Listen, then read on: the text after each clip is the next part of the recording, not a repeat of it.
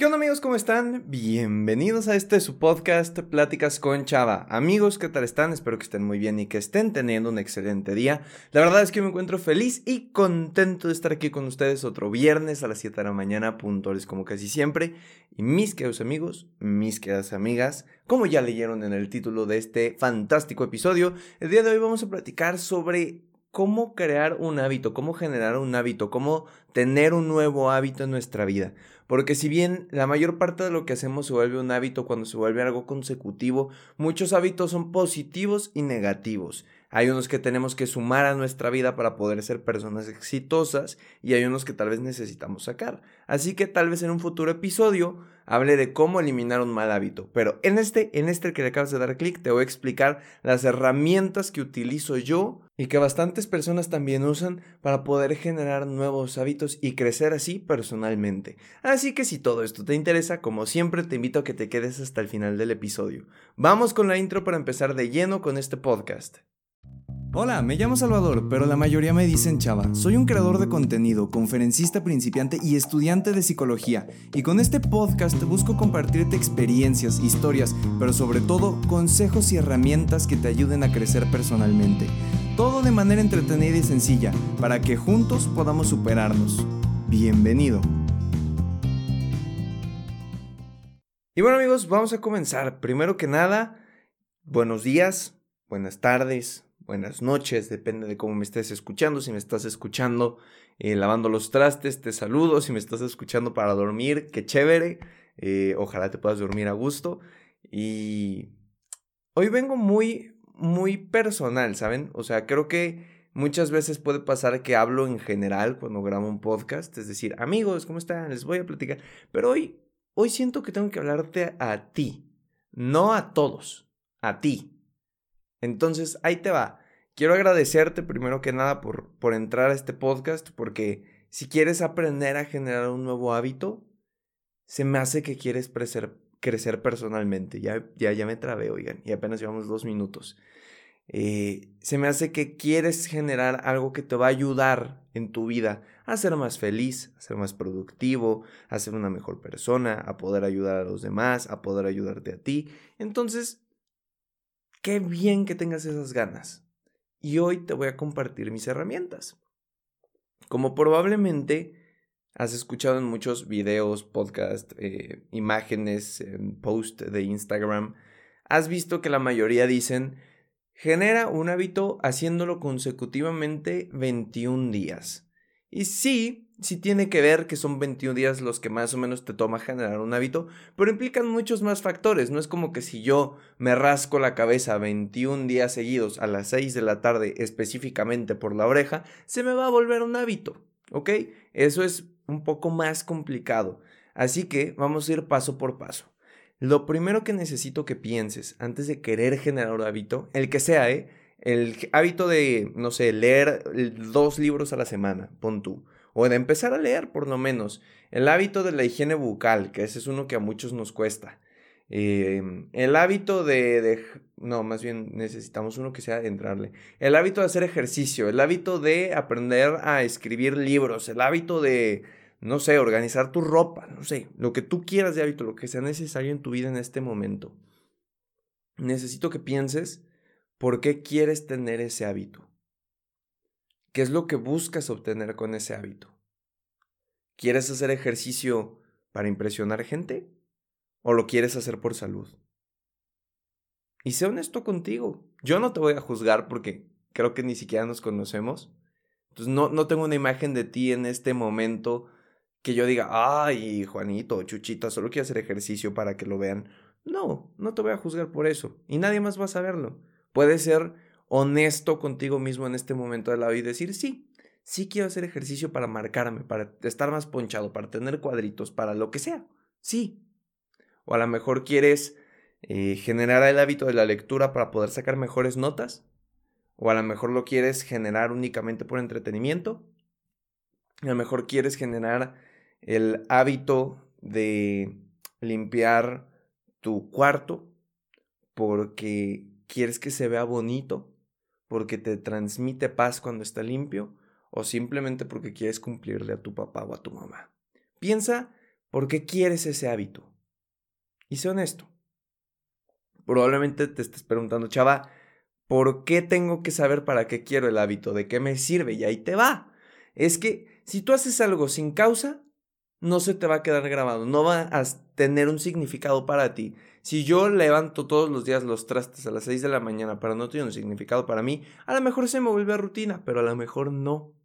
Y lo voy a poder dejar de hacer cuando yo quiera porque no representa algo para mí. Pero en cambio, si yo por mi voluntad digo, quiero tener una mejor salud y tengo que tener el hábito de comer verduras, y todos los días me obligo a comerme verduras, bueno, entonces yo sé que en el momento en el que lo quiera dejar, la razón por la que lo estoy haciendo va a brincar a mi cabeza y me va a decir, hey, chava, no puedes dejar de comer verduras porque lo estamos haciendo por salud.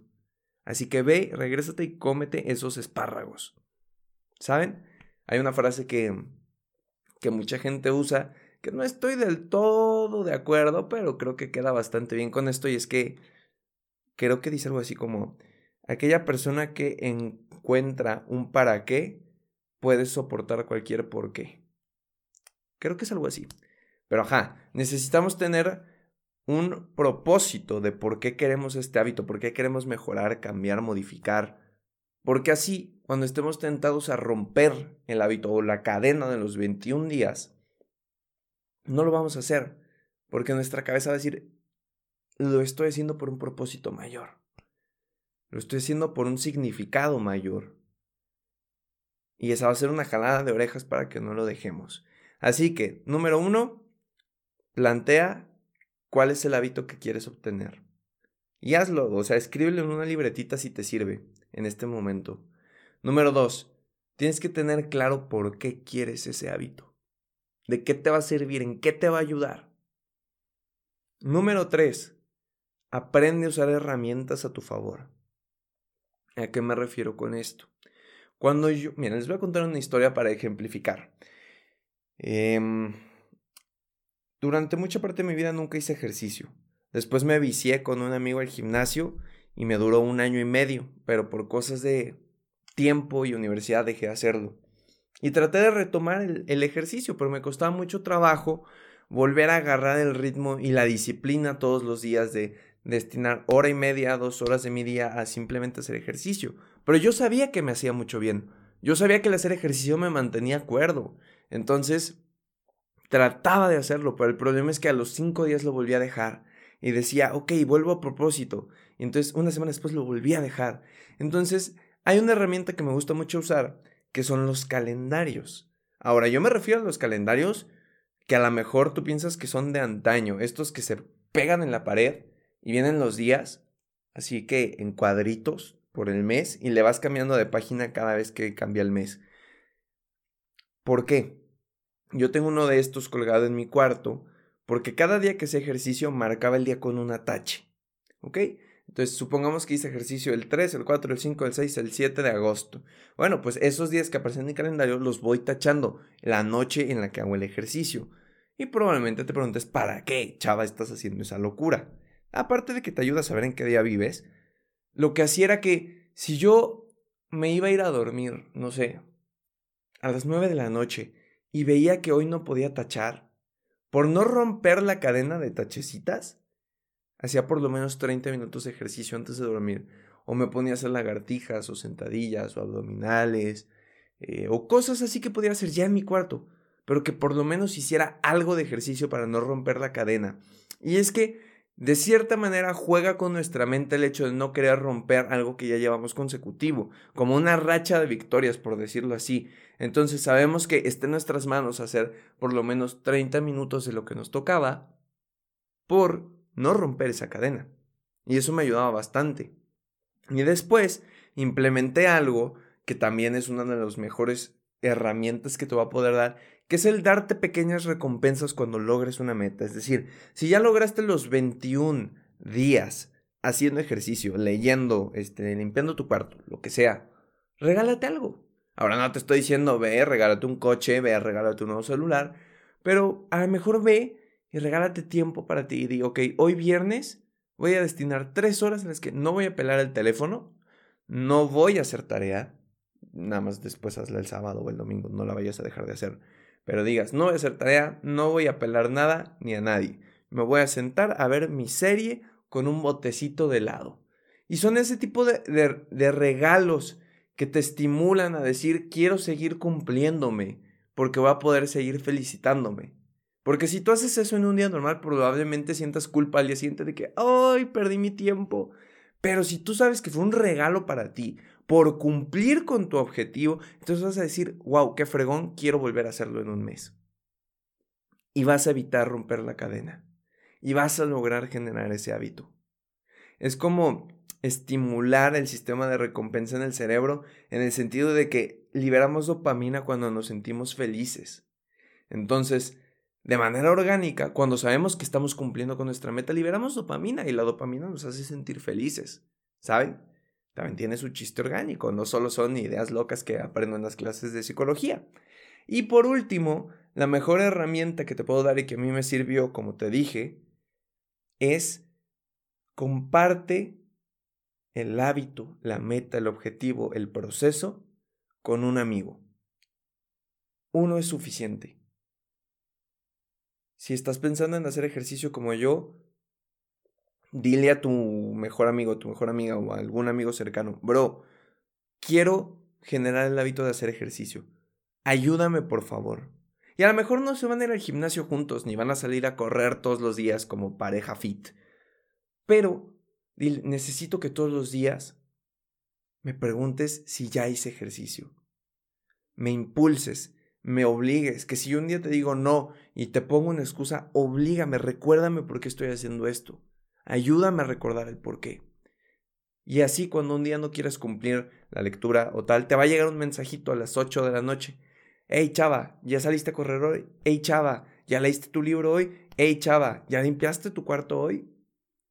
Y a lo mejor a mí me va a dar pena y decir, ¿sabes qué? Hoy no, hoy no lo hice porque me sentí así.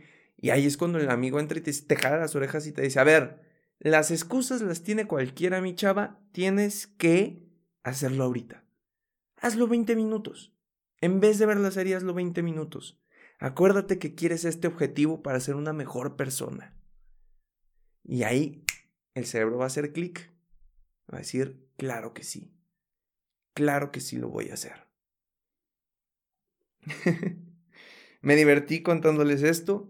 Como les digo, funciona bastante el seguir estos pasos, el obviamente pensar qué hábito quiero, para qué lo quiero, usar el calendario, darte estímulos de recompensa, compartir el proceso con algún amigo o con tus redes sociales si quieres, que yo eso a veces hago en Instagram, les digo de que, hey, esta semana quiero terminar de leer este libro y todos los días me comprometo a subirles una historia de en qué página voy ahora.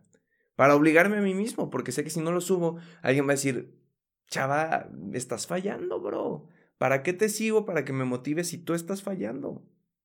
Ahora, se vale fallar de vez en cuando, ojo, pero en este momento vamos a decir que necesitamos la máxima concentración para generar este nuevo hábito. y listo.